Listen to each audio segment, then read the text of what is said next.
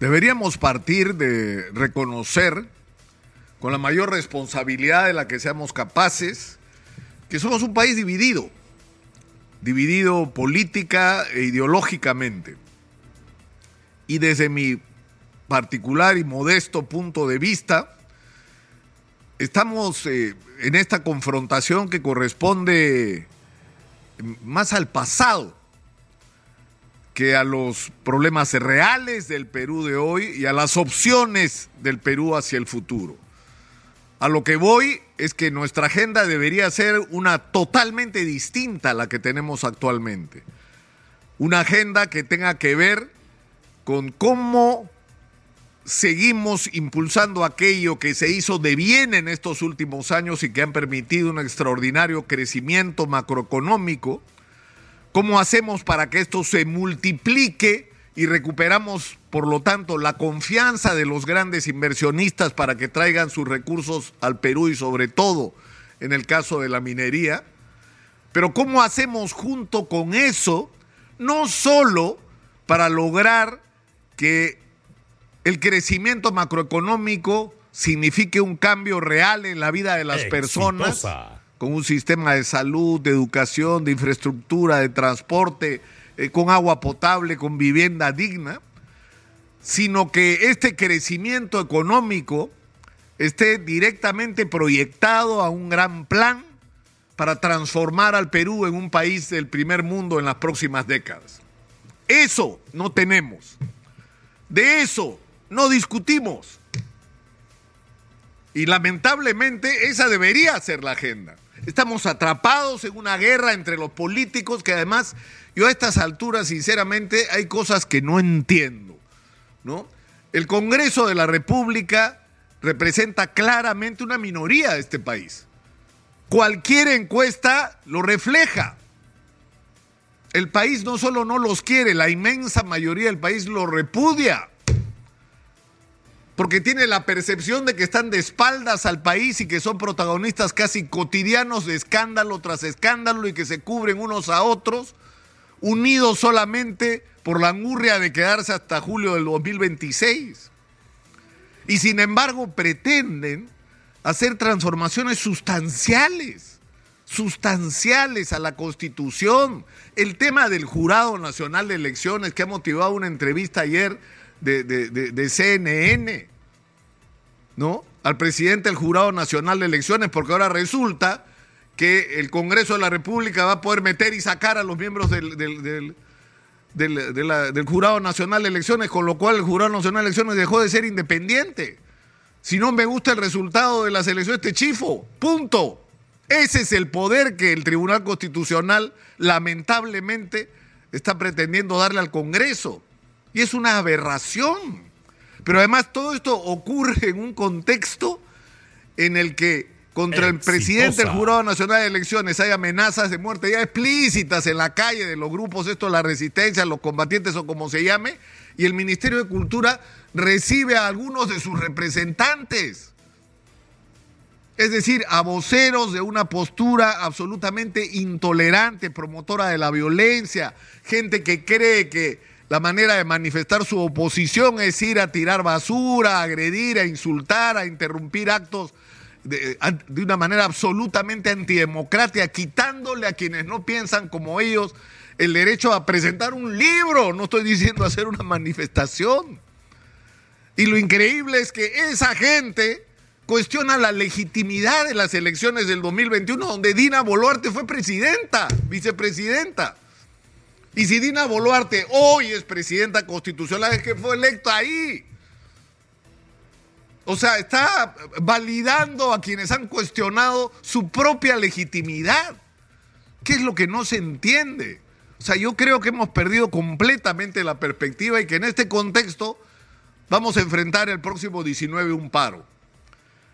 Y hay maneras de protestar civilizadas hay maneras de protestar que no tienen por qué significar la destrucción de la propiedad pública o privada o la imposición de la paralización a quienes no quieren participar de ella.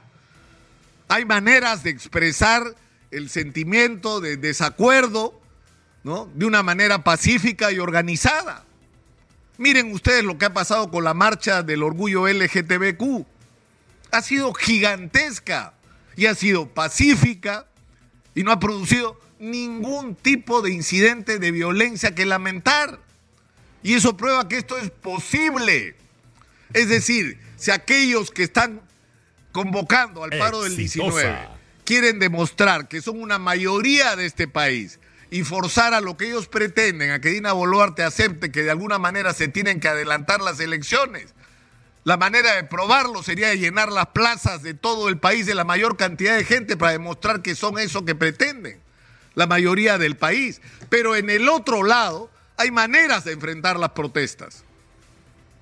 Y por supuesto la responsabilidad sobre que no hayan actos de violencia y de ataques a locales públicos también es de quienes convocan a las manifestaciones. Pero la policía sabe cómo responder a situaciones como esta.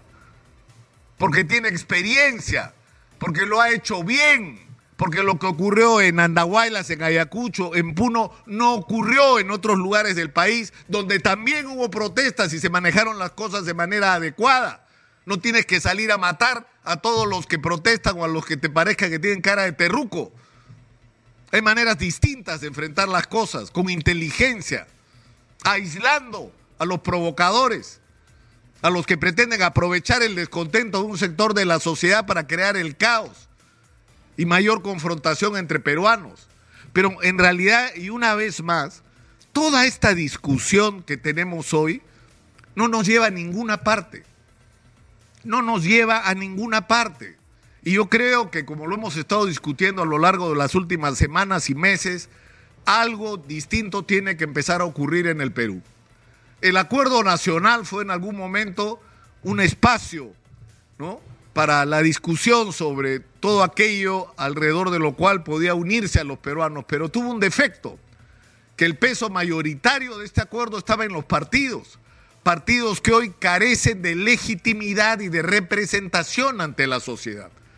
Y lo que toca hoy en día es que de alguna manera todas las iniciativas que están viniendo de la sociedad de industria, de las cámaras de comercio, de las juntas usuarios de riego, de las universidades, de los colegios profesionales, encuentre alguna manera de agruparse, de reunirse y de claramente replantear la agenda nacional y establecer un plan de 30 años de qué es lo que tiene que hacerse en este país. Pero tenemos que ser conscientes que esa tarea no puede ser de los partidos políticos, que son un fiasco, que nos han llevado a la situación en la que estamos hoy, que solo han hecho daño en los últimos años, que han permitido que este extraordinario crecimiento termine en que en el Perú tenemos dos millones de personas sin vivienda, cuatro millones y medio de personas sin acceso al agua potable, 154 mil millones de soles de déficit en infraestructura educativa. Miren cómo está el sistema de salud, que es una vergüenza. Pero si había recursos, ¿por qué nos han dejado así? Porque son ineficientes y son corruptos.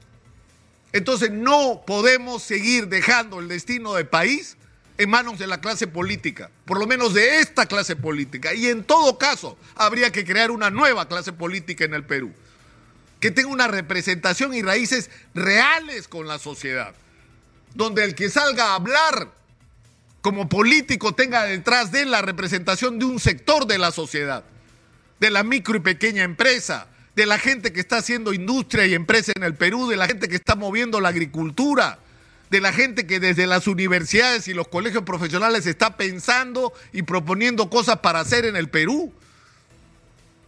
Lamento no tener cuál es el camino, cuál es el paso, cuál es la respuesta. Pero creo que si no se logra esta aglutinación de todos aquellos que no son los partidos políticos, si no se logra esta aglutinación para desde ahí cambiarle la agenda a este país e imponerle a los políticos lo que hay que hacer, no tenemos ningún destino como país. Y una vez más perderemos la oportunidad. Es decir, nos daremos cuenta dentro de 50 años que te acuerdas cómo nos perdimos la oportunidad del litio y te acuerdas cómo perdimos la oportunidad del cobre. ¿Te acuerdas? Porque la habremos perdido y dentro de 50 años seguiremos siendo un país al borde de la pobreza. con niños desnutridos, anémicos, sin infraestructura, sin educación, sin un sistema de salud, sin agua potable. Oh, esta es nuestra oportunidad, este es el momento. Como decía Miguel Vega Alvear, ¿cuánto tiempo nos va a durar esto? ¿Qué cosa creen ustedes? ¿Que va a ser eterno? ¿Que el boom del litio y de los conductores por el tema del cambio de la matriz energética va a durar para siempre? Durará 20, 30 años, no tenemos más tiempo, pero tenemos que ponernos en acción ahora. Y para eso hay que cambiar la agenda. Y no podemos, termino, dejar ese cambio de agenda en manos de los políticos, sino de quienes representan realmente hoy en el Perú a la sociedad.